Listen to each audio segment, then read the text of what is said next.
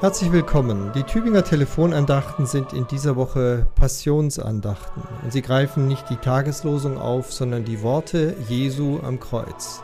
Es spricht zu Ihnen Pfarrer Peter Rostan aus Gomaringen. In der ersten Wochenhälfte haben wir über die drei Worte nachgedacht, die der Evangelist Lukas über Jesus am Kreuz überliefert. Lukas erzählt damit von jenem so geheimnisvollen und zugleich so bedeutsamen Geschehen auf Golgatha, das ja nichts Geringeres als die Weltenwende war. Ja, wenn wir in unserer Zeitrechnung sagen vor Christus und nach Christus, dann müssten wir nach meiner Überzeugung eigentlich nicht von Christi Geburt nur sprechen, sondern von dem Gesamtereignis, das mit Jesus Christus verbunden ist. Und natürlich zielt dieses Ereignis auf Jesu Tod und Auferstehung auf Golgatha und den Ostermorgen. Das ist die eigentliche Zeitenwende. Die Äonenwende, wie man es auch theologisch benennen kann, also die Schnittstelle zwischen der alten vergänglichen Welt und der neuen ewigen Welt, dem Himmel. Am Kreuz stirbt nicht nur der eine, nicht nur Jesus, sondern mit ihm stirbt dieser Äon, diese Welt. Und deshalb wird am Ostermorgen auch die Zukunft unserer Welt begründet.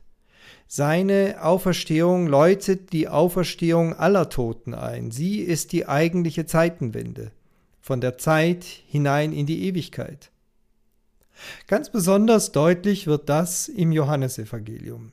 Und über dieses Evangelium möchte ich nun in der zweiten Wochenhälfte sprechen. Auch dort sind drei Worte Jesu am Kreuz notiert. Drei Aussagen, die jeweils auf verdichtete Weise ganz viel in sich tragen.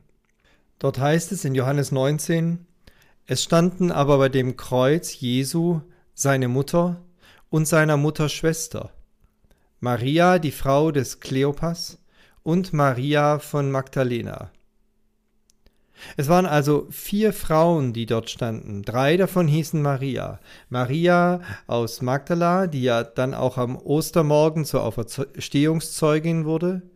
Dann eine andere Maria, die mit einem Mann namens Kleopas verheiratet war.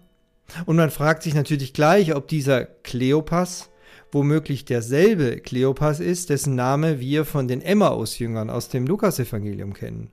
Das wäre schon spannend, wenn diese Emmaus-Jünger vielleicht gar nicht zwei Männer waren, sondern ein Ehepaar, Kleopas und seine Frau, die ja laut dem Johannesevangelium neben den anderen drei Frauen unter dem Kreuz standen.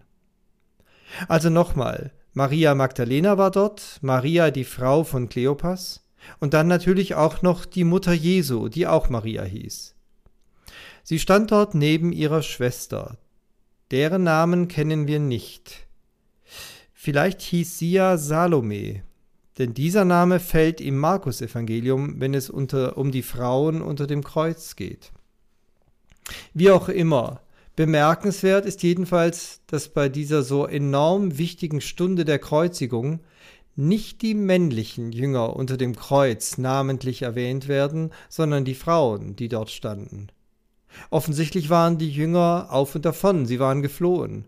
Oder sie hielten es schlicht nicht aus, diesem seelischen Schmerz standzuhalten, als ihr Freund und Meister dort am Kreuz hing. Frauen sind in seelischer Hinsicht oft stärker als Männer. Aber einer der Jünger war da, der, der im Johannesevangelium immer nur geheimnisvoll der Lieblingsjünger genannt wird. Und das war wohl Johannes selbst, der so verklausuliert wurde. Und Jesus sieht dort seine Mutter und den Jünger, den er lieb hatte, heißt es im Johannesevangelium, und er spricht zu seiner Mutter, siehe, das ist dein Sohn, und zum Jünger, siehe, das ist deine Mutter. Warum sagt Jesus das und warum schreibt Johannes der Evangelist denn das nieder? Weil im Kreuzesgeschehen nicht nur der Einzelne gerettet, geheilt wird, nicht nur unsere Seele von Schuld befreit wird und mit Gott versöhnt wird, sondern weil wir dort unter dem Kreuz auch zueinander finden. So eng wie Geschwister oder eben auch wie Mutter und Sohn. Selbst wenn wir nicht blutsverwandt sind zueinander, das Rettungsgeschehen am Kreuz stiftet eine neue Form verbindlicher Gemeinschaft und wir werden zur Familie Und so ist es sehr zutreffend, wenn in manchen christlichen Gruppen die Menschen sich gegenseitig mit Bruder und Schwester anreden. Wenn man auch einen älteren Menschen als geistlichen Vater betrachtet oder als geistliche Mutter.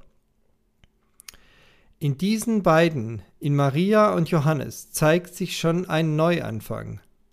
Nicht mehr der Clan ist ausschlaggebend im Reich Gottes, nicht mehr die Blutsverwandtschaft, nicht mehr die Interessenlage einer Sippe, eines Stammes oder auch einer Nation, sondern die Verbindung, die Jesus in Kraft setzt, und zwar unter dem Kreuz. Denn wo sonst können Menschen zusammenfinden als unter dem Kreuz? Und wer weiß, vielleicht hilft diese Botschaft auch den Menschen, die zwar miteinander verwandt sind, sich aber auseinandergelebt haben. Siehe, dein Sohn, siehe deine Mutter, sagt Jesus vom Kreuz aus. Er bringt Menschen zusammen. Und das kann manchmal den Charakter eines Wunders bekommen. Gerade dann, wenn Beziehungen zerrüttet sind und durch das Geheimnis des Kreuzes und das Geheimnis der Vergebung Jesu geheilt werden. Mit herzlichem Gruß, Ihr Peter Rostan.